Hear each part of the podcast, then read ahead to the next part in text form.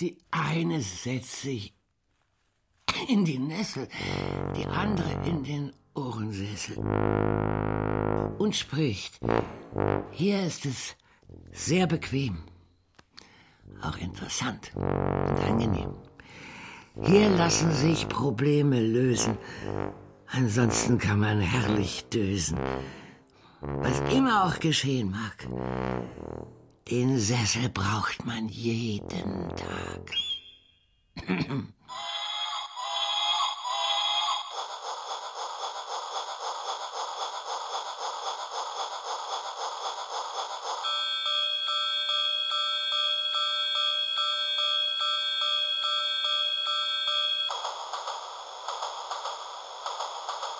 Friedas Schmetterlinge. Hörspiel von Ria Endres.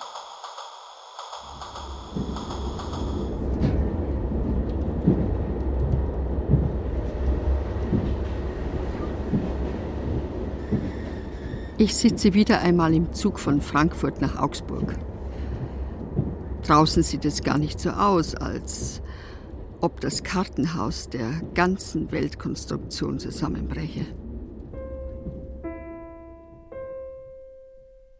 Die altmodische hügelige Landschaft ist auch die Landschaft von Frieda. Still und gutmütig. Zwiebelkirchtürme ragen ins Blau am Mittag. Bald werde ich mir in der Vorstadtpension ein Zimmer mieten. Ich könnte auch in Friedas Heimzimmer schlafen, jetzt wo sie in einem weißen Krankenhausbett liegt. Aber da würde ich mich fürchten. Da draußen liegen schwarze Schafe, unbeweglich im Gras. Schafe zur Linken wird Freude dir winken. Aber schwarze Schafe? Lebende Maulwurfshügel? Wie schnell die Sonne mit ihrem flackernden Licht wandert. Ich überlege mir eine Todesanzeige. Für wen eigentlich? In ihrer Heimatstadt weiß so gut wie niemand, dass Frieda überhaupt existiert. Nur die Pfleger. Früher, als sie noch in der Nähe des Domes wohnte, gab es ein paar Nachbarinnen. Jetzt, am Stadtrand, niemanden mehr.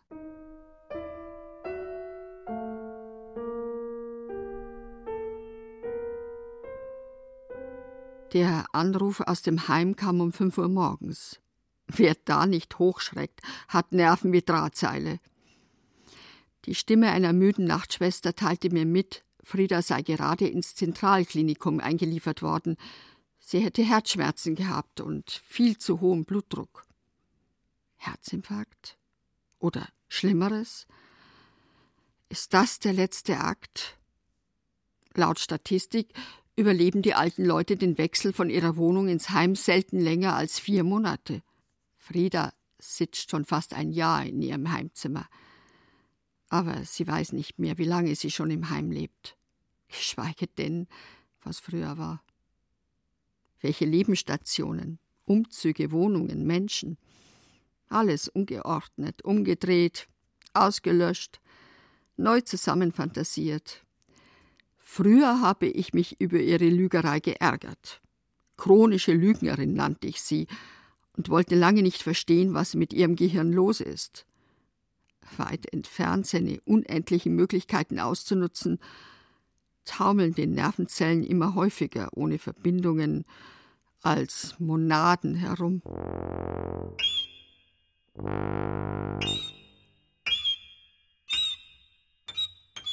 Erst jetzt begreife ich, was die Lügen der letzten Jahre bedeutet haben. Sie dienten dazu, ihren Zustand zu verschleiern. Deshalb wollte sie mich auch nicht mehr besuchen. So musste sie immer mehr lügen, um mich zu beruhigen, um den Anschein der Normalität aufrechtzuerhalten. Sie erzählte ausführlich, was sie gekocht hat. Später entdeckte ich die verschimmelten Kartoffeln im Kühlschrank. Sie sprach von Friseurbesuchen und wie oft ihr Hausarzt da war oder welche Freundin wieder die wunderbarsten Sachen für sie eingekauft hat. Kam ich zu Besuch, machte sie sich zurecht, so gut sie konnte. Und ich übersah immer mehr Kleinigkeiten. Wie anstrengend muss das alles für sie gewesen sein. Allein diese fantastischen Geschichten von Ausflügen mit anderen grauen Panthern, für die sie früher im Büro gearbeitet hat. Bei einem Besuch zeigte sie mir ihre blutende Brustwarze. Wir beschlossen gemeinsam, dass sie sich nicht operieren lassen wird.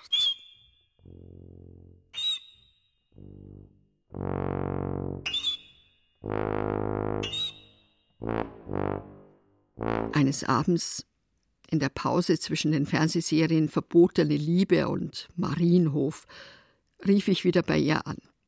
Sie lallte unverständliches Zeug. Nach einer Viertelstunde kam der Notarzt.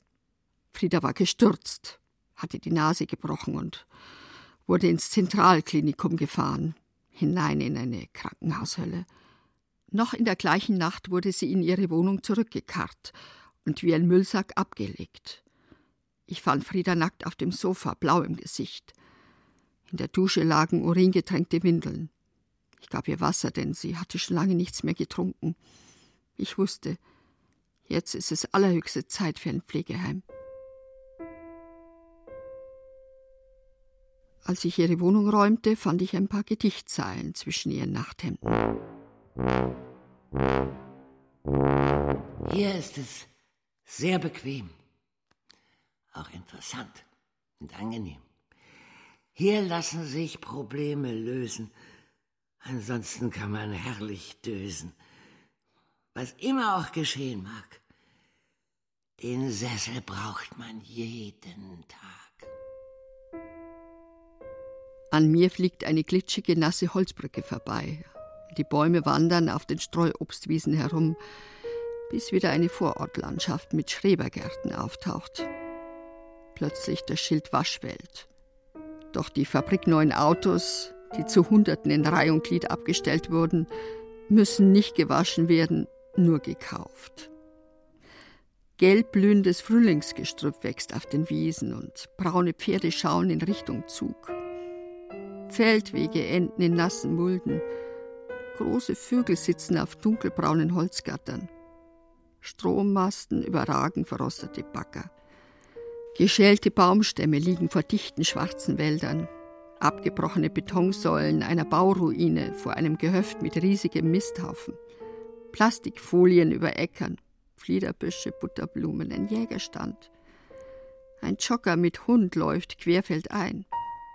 Da ragt wieder einmal das Ulmer Münster in den Himmel, dann das Atomkraftwerk Gundremmingen und schnell fliegt die Landschaft vorbei mit ihren nassen, hellgrünen Wiesen.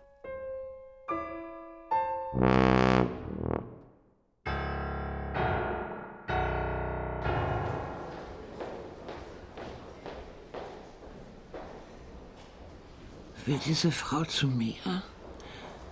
Hat sie sich nicht in der Zimmertür geirrt? Hoffentlich fragt mich niemand, wie ich heiße. Und wenn das jemand tut, dann sage ich, ich heiße so und so. Ich bin die und die, das wird schon genügen. Das Wichtigste ist, dass die Tür geschlossen wird, sonst weiß man nicht, wer hereinkommt. Ich will nicht, dass sich das ganze Haus durch die Tür quetscht.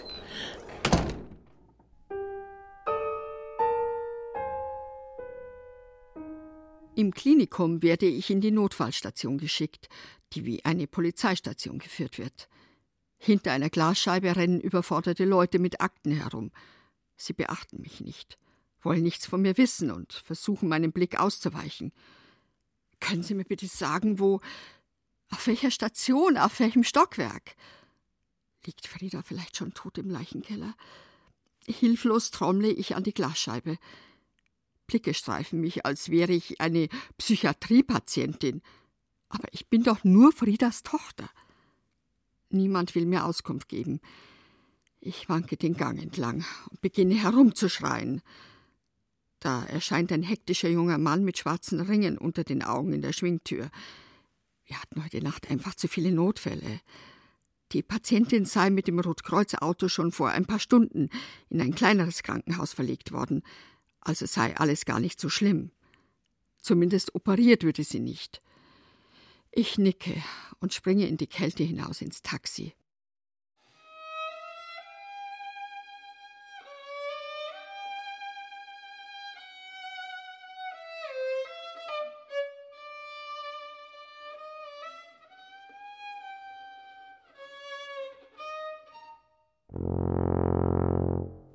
Ich beuge mich über Frieda, die zusammengeschrumpft und versteckt in den Kissen liegt. Ihre Augen suchen in meinem Gesicht nach einem Haltepunkt. Frieda weiß nicht, wo sie ist. Zu viele Menschen hatten sie durch irgendwelche Gänge in immer andere Räume transportiert und sich an ihr zu schaffen gemacht. Blutabnahme, Katheter, ab in die Röhre, Infusionen. Ein behandelnder Arzt spricht mit mir auf dem Flur über seinen Plan, nach Australien auszuwandern, weil die Arbeitsbedingungen in deutschen Krankenhäusern immer katastrophaler würden. In seine Klagen mischen sich, eingestreut wie merkwürdige Gewürze, einige Diagnosen meine Mutter betreffend.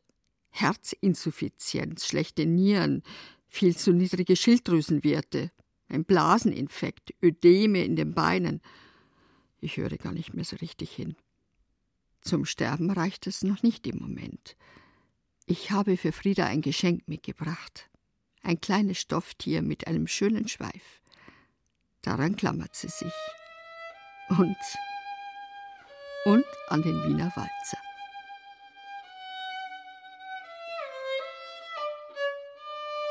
Na komm. Mm.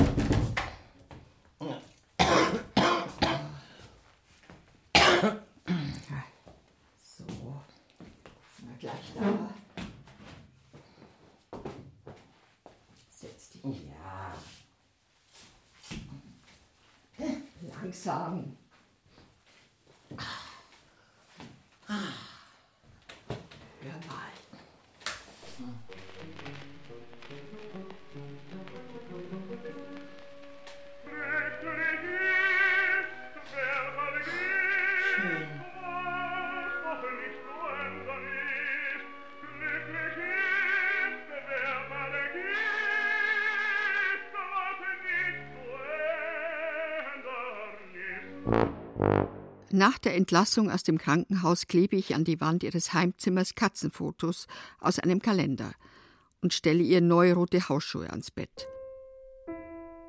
Sie schwört, dass sie in sieben Krankenhäusern gewesen ist und der Transport über das Augsburger Kopfsteinpflaster ihr Kreuz ruiniert hat.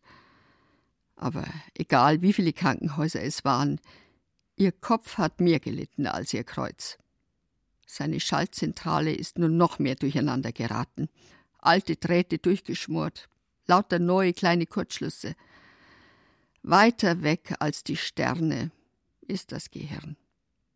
Es hört auf keine Bitte, es schaltet, wie es will, ein und aus oder blockiert, wie es will. Das Gehirn will einfach nicht den Befehl geben, dass die Telefonnummern in der richtigen Abfolge auf die Tasten gedrückt werden.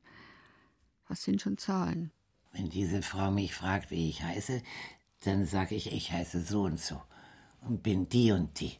Ich. Äh, Wie geht es dir? Fragen Sie meine Tochter. Aber ich bin doch deine Tochter. Stimmt. Bist du gewachsen? Nein. Du bist kleiner geworden. Der Herr Pfarrer vom Dom hat fragen lassen, wie es mir geht. Mir geht es sehr gut, ich brauche keinen Pfarrer. Ist die Tür zu? Ich höre immer jemanden laufen. Wer ist denn die Frau im Spiegel? Das bist du. Die Frau soll weggehen. Aber das bist doch du. Was machen deine Schmetterlinge? Schmetterlinge. Schmetterlinge sticken, das war schön. War der Arzt heute schon da? Ja, der Doktor unmöglich mit seinen Spritzen. Jetzt öffne ich das Fenster und da kommt frische Luft zu dir herein. Und dann essen wir zusammen. Wir essen ohne den Doktor unmöglich.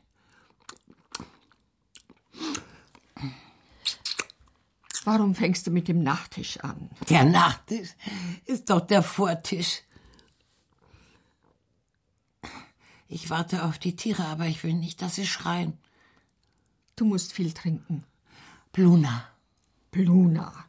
Ich bring dir Limonade. Bluna. Nach eins kommen zwei. gut, gut. Und jetzt üben wir Telefonhörer abnehmen und meine Telefonnummer wählen, die vor dir auf dem Nachkästchen liegt.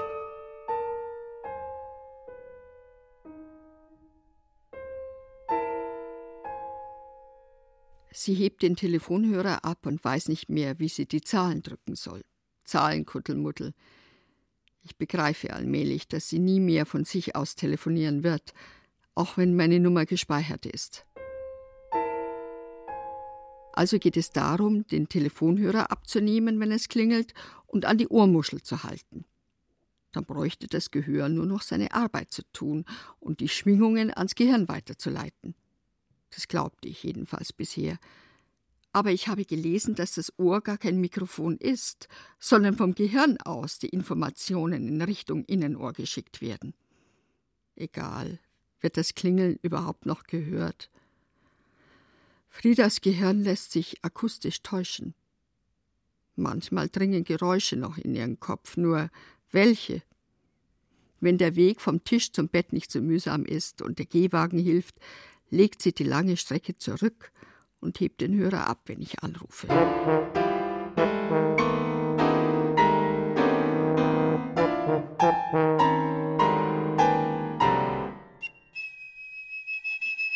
Wo warst du? Draußen bei den Blumen. Draußen ist weit. Sie glaubt, dass sie die Blumenstöcke draußen auf dem Gang tatsächlich gießt. Wozu soll sie also aufstehen? Sie kennt alle Blumenstöcke, die ihre Hilfe brauchen. Deshalb glaubt sie ganz sicher, dass sie alle schon gegossen hat.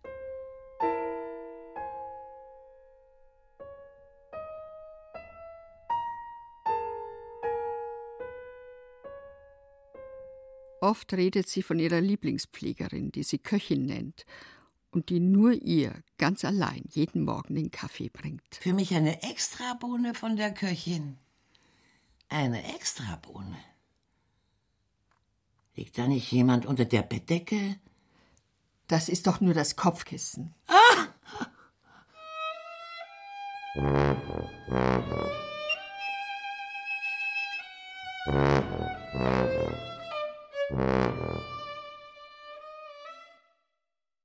Hebe die Bettdecke hoch und zeige ihr das Kopfkissen. Sie aber glaubt nicht so recht, dass das Kopfkissen ein Kopfkissen ist. Ich schüttle es vor ihrer Nase und sie wendet den Kopf zur Tür. Es drückt aber im Moment niemand die Klinke herunter, obwohl ziemlich oft ein aufmerksamer Pfleger hereinkommt und das Essen bringt oder die Tabletten. Gute Pillen, schlechte Pillen. So ganz sicher ist sie nicht, ob sich nicht doch jemand ins Zimmer hereingeschlichen hat. Vielleicht ein Gespenst? Da zittern ihre Hände. Ich war im Feuer. In was für einem Feuer? Im Hopfenfeuer. Sie meint den Wohnungsbrand von 1925 in Ingolstadt. Auf dem Dachboden des Gasthofes hatte der Hopfen Feuer gefangen und es fraß sich schnell zu den Fenstern herein. Was konnte man da noch retten? Möbelstücke und Kleider wurden aus den Fenstern zu den gaffenden Leuten in den Hof hinuntergeworfen, die wegschleppten, so viel sie konnten. Wer dachte da noch an Frieda? Sie war ja noch winzig und in ihrem Bett unter der Decke versteckt. In der allerletzten Minute packte sie jemand mitsamt der Bettdecke und trug sie die Treppe hinunter. Glück gehabt. Nur die Haare waren versenkt. Wer plötzlich doch noch an sie dachte, weiß sie nicht mehr. Ihre Mutter war es nicht und gerettet hat ihre Mutter sie auch nicht. Darauf bestand sie. Und manchmal, wenn sich eine Erinnerungsmonade ihren Weg bahnt, sieht sie die Flammen auf ihrer Bettdecke züngelnd immer näher kommen, direkt auf sie zu. Das Laub hinterm Grabstein, das raschelt so.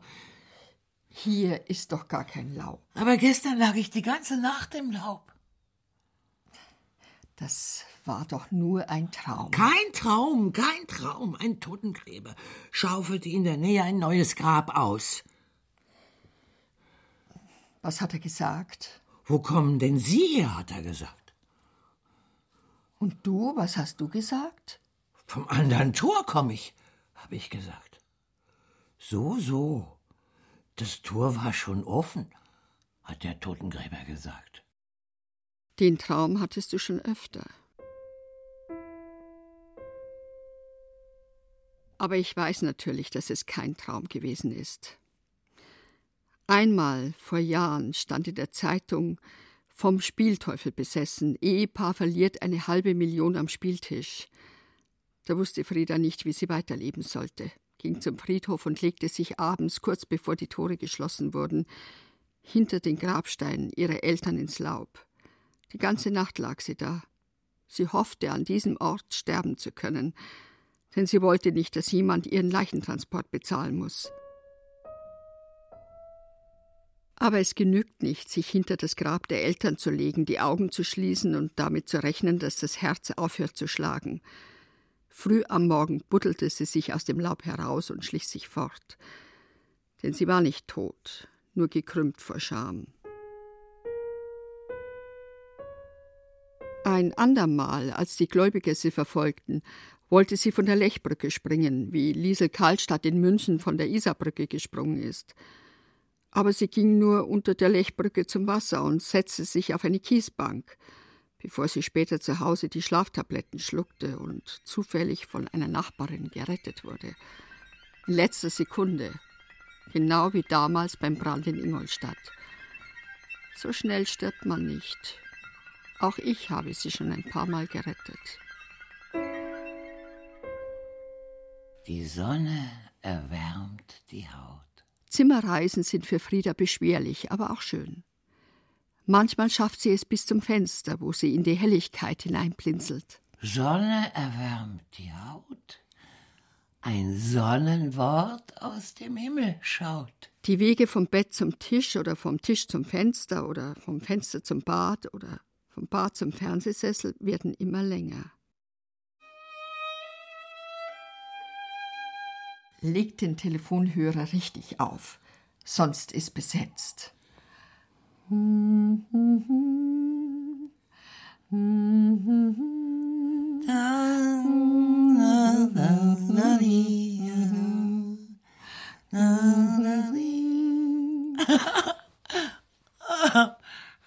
Gerade war die Köchin wieder nur für Frieda da, und sofort trinkt sie gierig den Kaffee.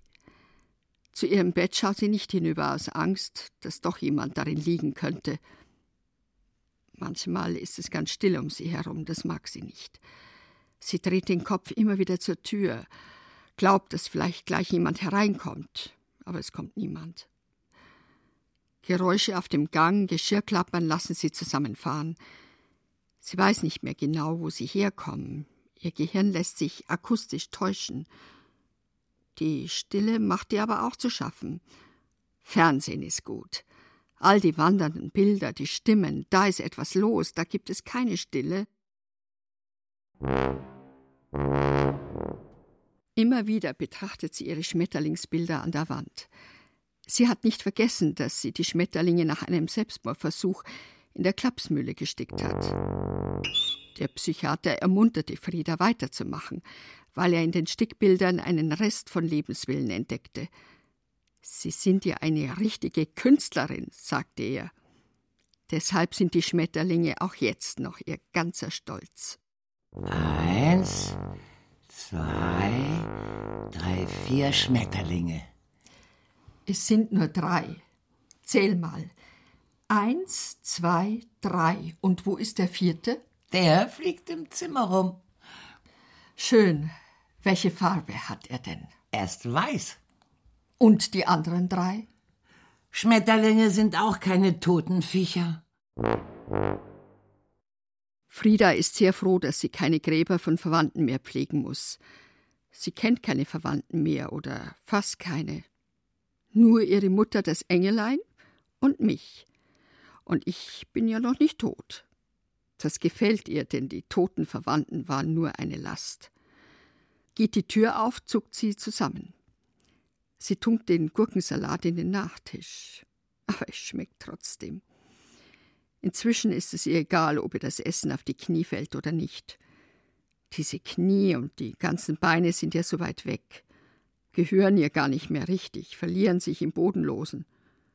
Und der verschmierte Rock? Ich bin zufrieden.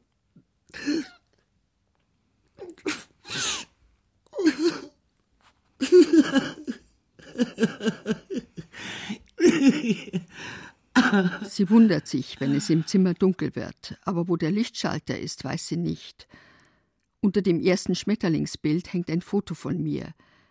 Sie erkennt mich noch. Und früher, was war da im Alpenvorland? Der Föhn und das Kopfweh. Der Föhn und das. Sie erinnert sich an einen schweren Korb, den sie getragen hat, an einen Stuhl in der Küche, an Soldatenstiefel vor dem Kellerfenster. Was lag in diesem schweren Korb? Kartoffeln. Oder lag da etwa ich? Nein, so schwer war ich nicht. Kartoffeln vom Hamstern. Und der Stuhl in der Küche, saß da niemand drauf? Nein. Aber die Soldatenstiefel. Es gab ja einen Soldaten aus Amerika. Kannst du dich erinnern?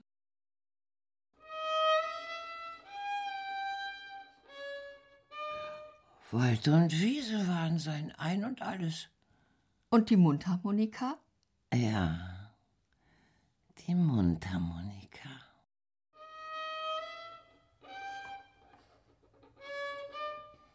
Erst winkte ihr der Soldat nur zu, dann brachte er Essen in die Küche ihrer Eltern und wartete auf sie in der Dämmerung am Gartenzaun. Sie zog ihr schönstes Kleid an und rannte ihm entgegen, und es war ihr egal, ob sie jemand beobachtete oder nicht. Das Dorf rückte weit weg. Nach vier Wochen wollte er sie nach Amerika mitnehmen, aber er wurde zu schnell abkommandiert. Amerika war ein fernes Land.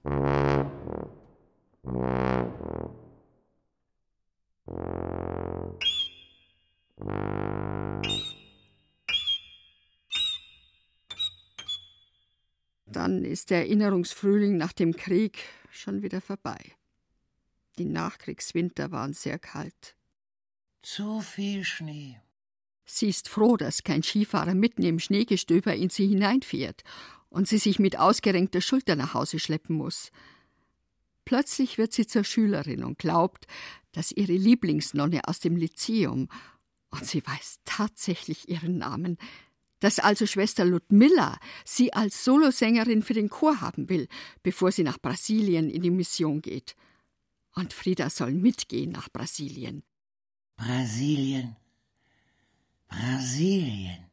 Da will sie lieber im Chor singen und in ihrem Zimmer bleiben, wo sie immer wieder zur geschlossenen Tür schaut. Ruhe!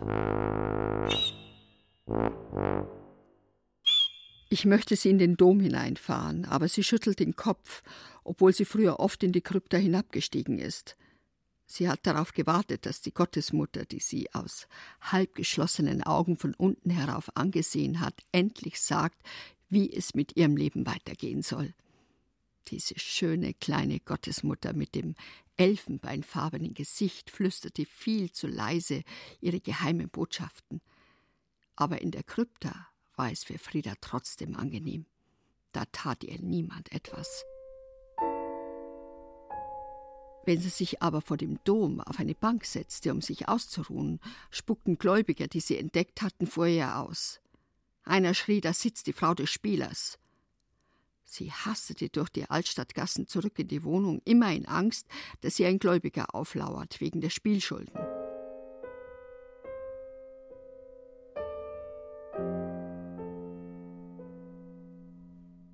Jetzt weiß sie nicht mehr, dass sie mit einem Spieler verheiratet war und hat vergessen, dass sie ihren Mann in die Spielcasinos begleitet hat. Vielleicht will sie auch deshalb nicht mehr in die Stadt hinein, nicht mehr ihr Unglück von früher sehen.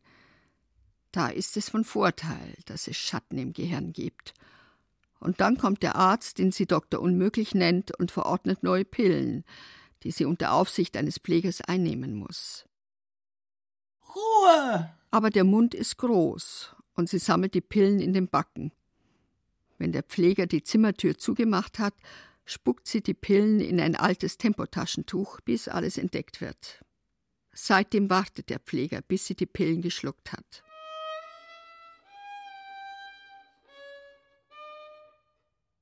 Wie kaputt muss ein Körper sein, dass er aufgibt und sich ganz in seine einzelnen Teile auflöst? Können noch irgendwelche Nervennetze in Schwung gebracht werden?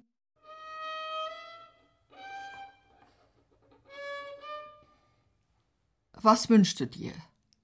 Gar nichts. Wirklich? Ruhe. Pfarrer will sie keinen sehen. Sie hat doch einen direkten Draht zu ihrer Mutter, die ein besonderes Engelein im Himmel ist, ganz in der Nähe zu dem da oben. Aber sie beschwert sich, dass ihre Mutter nicht einmal an ihrem Geburtstag direkt aus dem Himmel zu Besuch gekommen ist.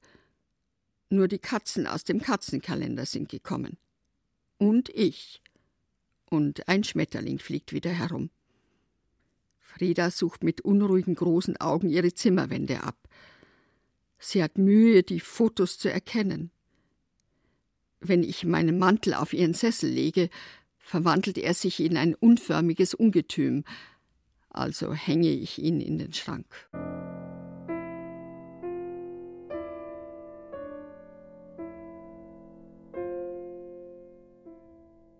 Unruhig schaut sie vom Sessel zur Tür und dann sucht sie die sechs großen Augen ihrer Schmetterlinge. Plötzlich fällt ihr ein, worüber sie immer wieder gegrübelt hat. Schwalbenschwanz, Pfauenauge, Admiral.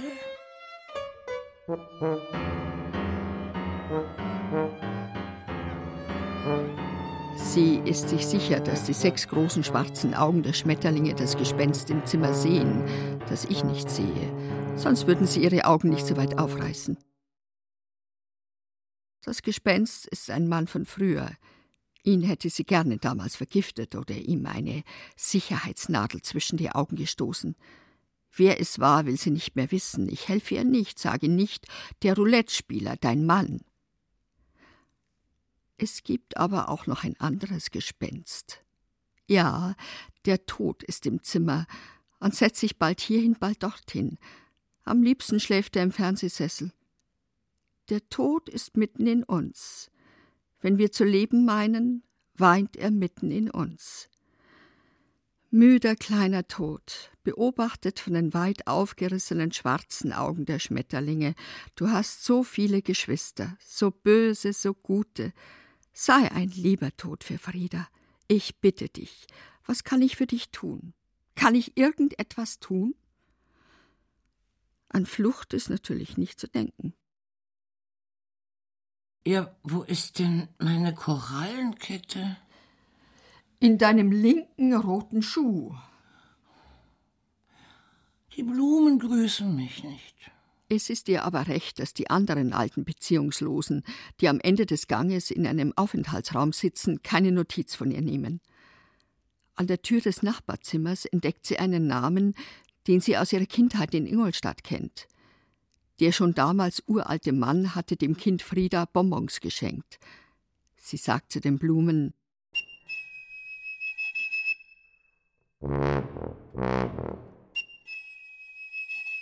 Schaut, der Ingolstädter ist jetzt auch da. Als sie endlich wieder vor ihrer Zimmertür steht, betrachtet sie lange ihr äh, mit Margariten umrahmtes Namensschild. Große kindliche Buchstaben sehen sie an. Frieda Fasnacht. Fremder kann ein Name nicht sein. Sie will schon weitergehen, aber im letzten Augenblick zögert sie. Frieda Fasnacht. Bin das nicht ich? Langsam drückt sie die Klinke herunter. Ich lobe sie. Erleichtert suchen ihre unruhigen blauen Augen nach Erkennungszeichen. Das sind ja meine Schmetterlinge. Und deine Katzen. Meine Mutter ist froh, wenn sie wieder vor dem Fernseher sitzt. Da gibt es den Wetterbericht und die Serien. Sie glaubt, ihr Zimmer sei irgendwo im Marienhof und in der verbotenen Liebe. Da drinnen wird auch die Welt eingerissen. Die Sonne scheint ganz allein, ja, die braucht uns nicht. Aber im Marienhof wird sie gebraucht. damit es hell ist.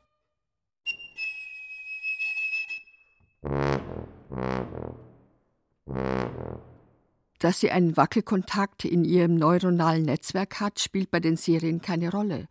Sie kennt die Figuren, das gestörte Wissensverwaltungsprogramm arbeitet noch ein wenig.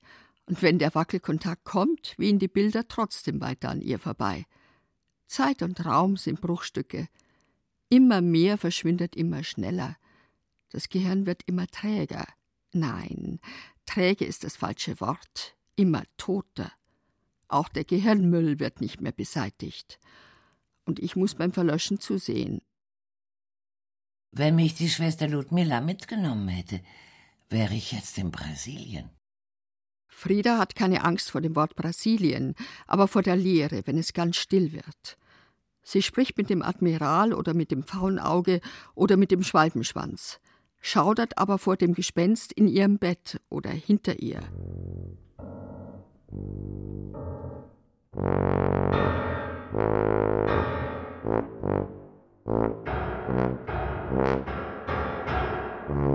Gestern hatte sie beim Fernsehen große Angst vor Adolf Hitler.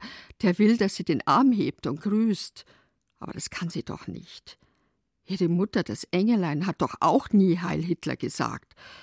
Sie wäre beinahe damals nach Dachau gekommen.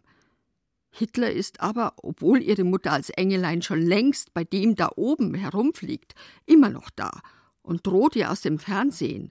Und bevor er zu ihr herauskommen kann, drückt sie auf den Ausschaltknopf. Die Angst vor Dachau bleibt, weil Hitler tags darauf schon wieder in irgendeinem Programm auftaucht. Zeitfenster mit Hitler. Frieda weiß nicht mehr, dass sie damals den Hitler in Landsberg am Lech wirklich gesehen hat und dass er jetzt nur im deutschen Fernsehen herumschreit. Sie weiß nicht mehr, dass sie damals eine andere war als heute. Genau dieser Zustand erzeugt Angst. Aber sie erkennt sich noch manchmal im Spiegel. Nur ihr Sessel wird immer fremder. Frieda will mir ihren Mantel schenken. Damit du nicht frierst im Schneegestöber.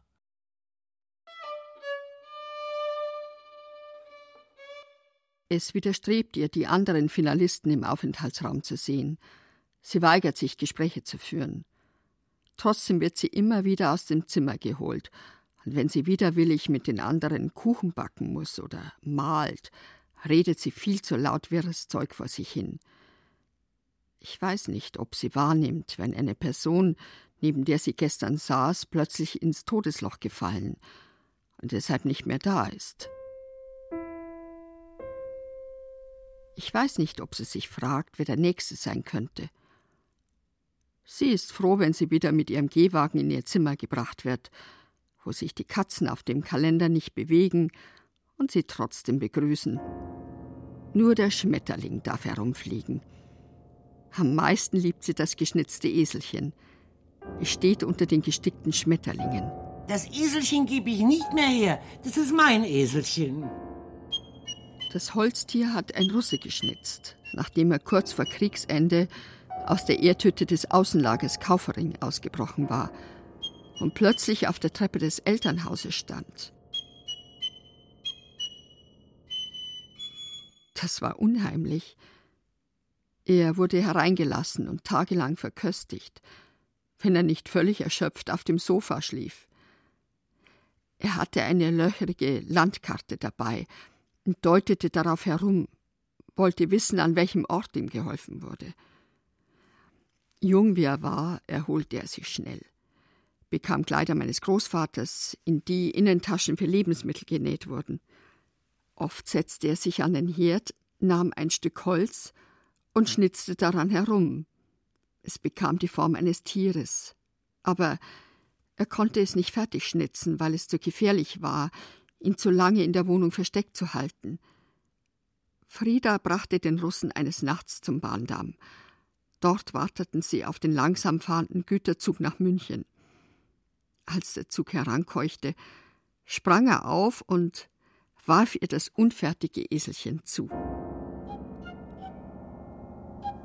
Das Eselchen gebe ich nicht mehr her, mit dem fahre ich nach Brasilien.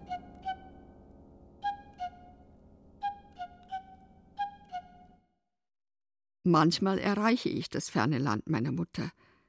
Da sind die Engel, besonders einer. Ihre Mutter, meine Großmutter. Wenn sie diesen Engel sieht, befindet sie sich nicht mehr innerhalb der Zeit, sondern in der Fremde.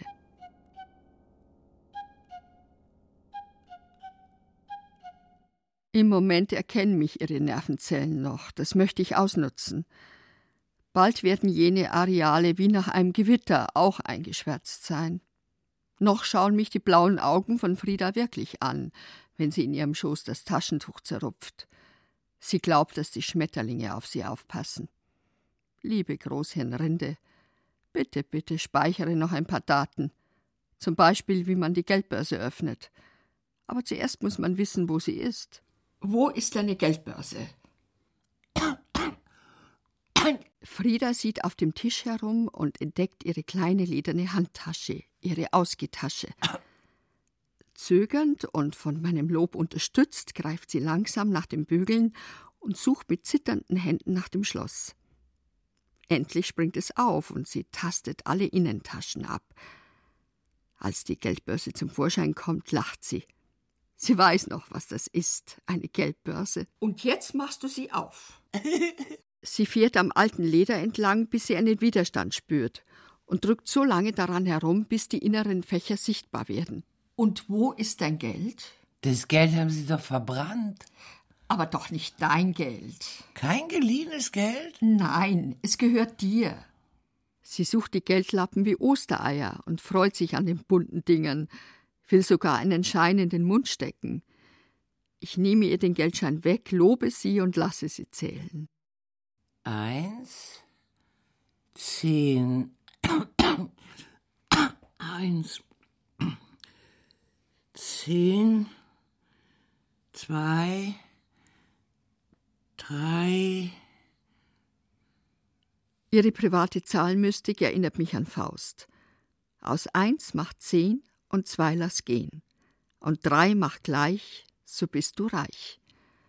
Sie müht sich mit dem Geldbeutel ab, und ich übe mit ihr den Vorgang des Geldbeutelöffnens und Geldzählens noch einige Male.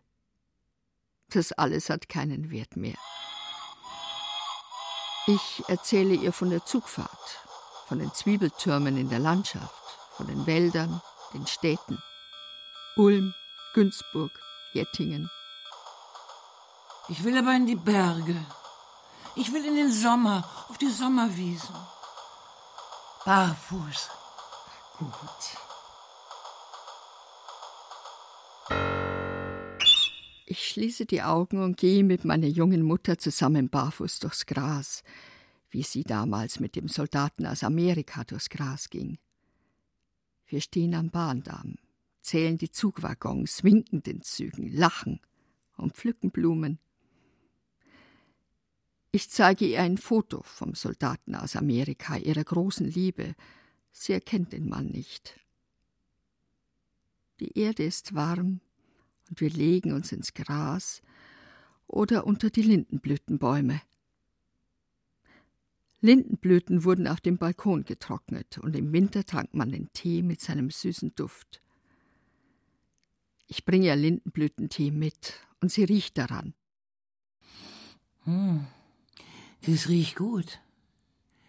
Ich will aber Holunder. Ich hole eine Flasche Holundersaft, den sie in großen Schlucken trinkt. Auch das ist schön. Was kann ich ihr sonst noch entlocken?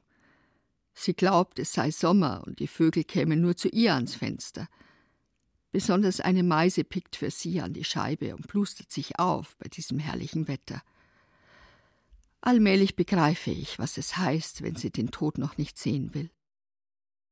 Wald und Wiese war sein Ein und alles. Mit den toten Verwandten ist es leichter geworden.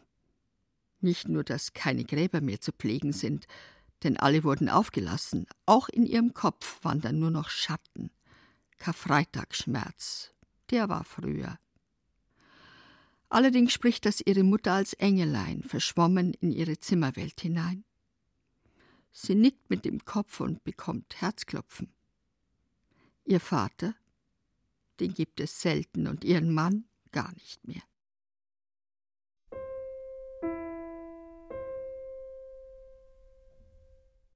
Wenn das Engelein direkt mit Frieda redet, leuchtet ihre Welt. Es scheinen wichtige Dinge zu sein, die sie mir nicht sagen kann. Irgendetwas erleichtert sie. Früher murmelte sie oft das Wort Wintersorgen oder Sommersorgen. Jetzt ist alles nur noch ein Jahreskuttelmuddel, aber sie muss nicht mehr von einem Loch ins andere fallen, in ihrem Einzelzimmer, in ihrer Einzelhaft, in ihrer Einzel-Erdnussschale. Es kommt auf gar nichts mehr an. Oder doch? Heute früh war ich im Dom. Man geht ums Eck herum und schon kommt ein Windstoß. Ich mache das Spiel mit. Bald gehe ich mit ihr um den Dom herum oder sogar in den Dom hinein. Das gefällt Frieda und sie wird übermütig. Nun liegt der Dom im Marienhof und so werde ich auch ein Teil des Marienhofs. Dann kommt sie ins Grübeln weiß aber nicht, worüber sie grübeln soll, ahnt nur dunkel, dass irgendetwas nicht stimmt. Der Marienhof ist doch nicht in Brasilien. Aber auf dem Esstisch kennt sie sich noch einigermaßen aus, wenngleich sie versucht, einen Papierosterhasen mit der Gabel aufzuspießen und in den Mund zu stecken. Das hat jetzt gut geschmeckt. Alles so schön weich. Ja, Jetzt habe ich gut gegessen. Lieber Gott, es hat geschmeckt. Ja. Aber die Suppe mag ich nicht. Jetzt gibt's das Eis. Ja, Zitrone und Vanille. Genau. Gestern hörte ich im Radio eine Sendung über wohlhabende Schweizer, die ihre dementen Alten nach Thailand ins Heim abschieben.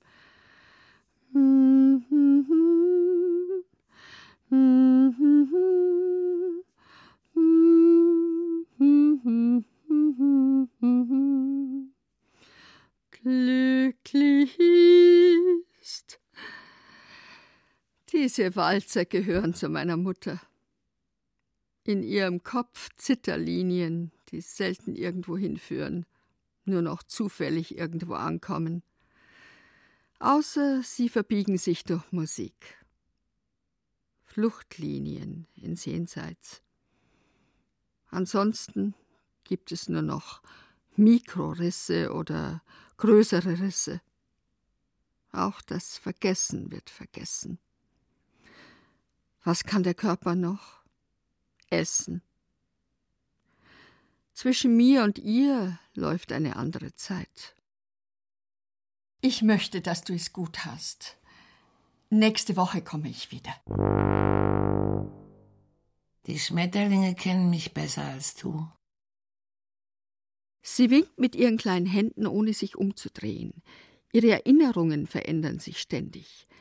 Sie erfindet ihr Restleben neu, je nachdem, welche Zellen gerade wieder abgestorben sind. Besonders die Schmetterlinge bleiben den ganzen Tag bei ihr und sogar nachts hört sie ihre Flügel schlagen.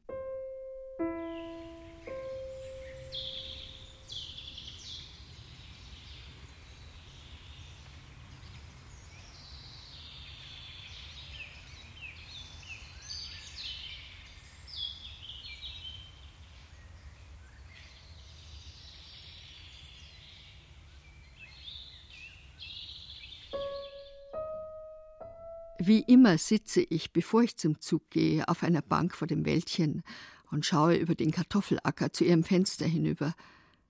Früher stand sie auf ihrem winzigen Balkon und winkte mit einem großen Handtuch hinter mir her, damit ich sie so lange wie möglich sehen konnte. Sie wusste, dass ich, bevor ich verschwand, mich auf einer Sitzbank etwas ausruhte, aber in Wirklichkeit wollte ich nur mit meinem Schal zu ihr hinüberwinken. Irgendwann öffnete sie nicht mehr die Balkontür, weil sie die Abschiede so anstrengten, und ich schaute vergebens auf die geschlossene Balkontür. Friedas Angstherz schlägt nur noch ganz langsam. Sie erzählt auch keine Geschichten mehr, die sie früher immer wieder erzählt hat, außer die von ihrem Eselchen. Die Pfleger und ich werden für sie immer dunkler. Ihr Körper rückt immer weiter weg, ihre Seele wohnt nicht mehr so richtig darin. Manchmal will sie nach Brasilien, weil da der Doktor unmöglich nicht hinkommt. Ihre Schmetterlinge möchte sie mitnehmen, aber die Toten sollen warten. Ich habe Kontakt mit dem Beerdigungsinstitut Friede aufgenommen.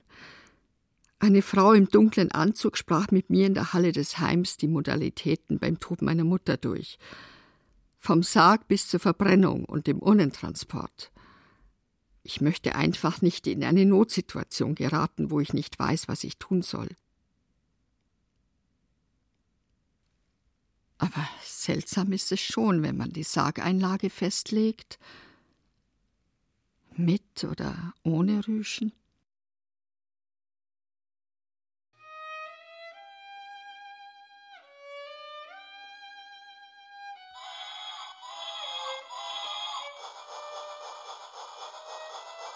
Friedas Schmetterlinge.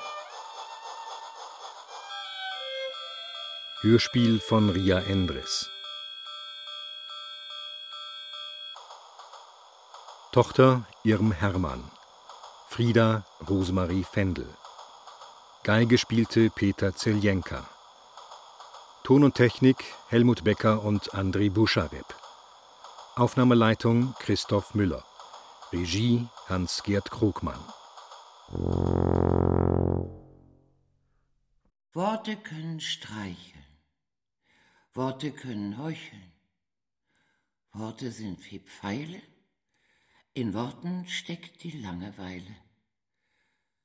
Worte können verletzen, Worte dürfen Zeichen setzen, Worte plätschern wie ein Bach, Worte schützen wie ein Dach. Produktion Hessischer Rundfunk 2010 Dramaturgie Ursula Ruppel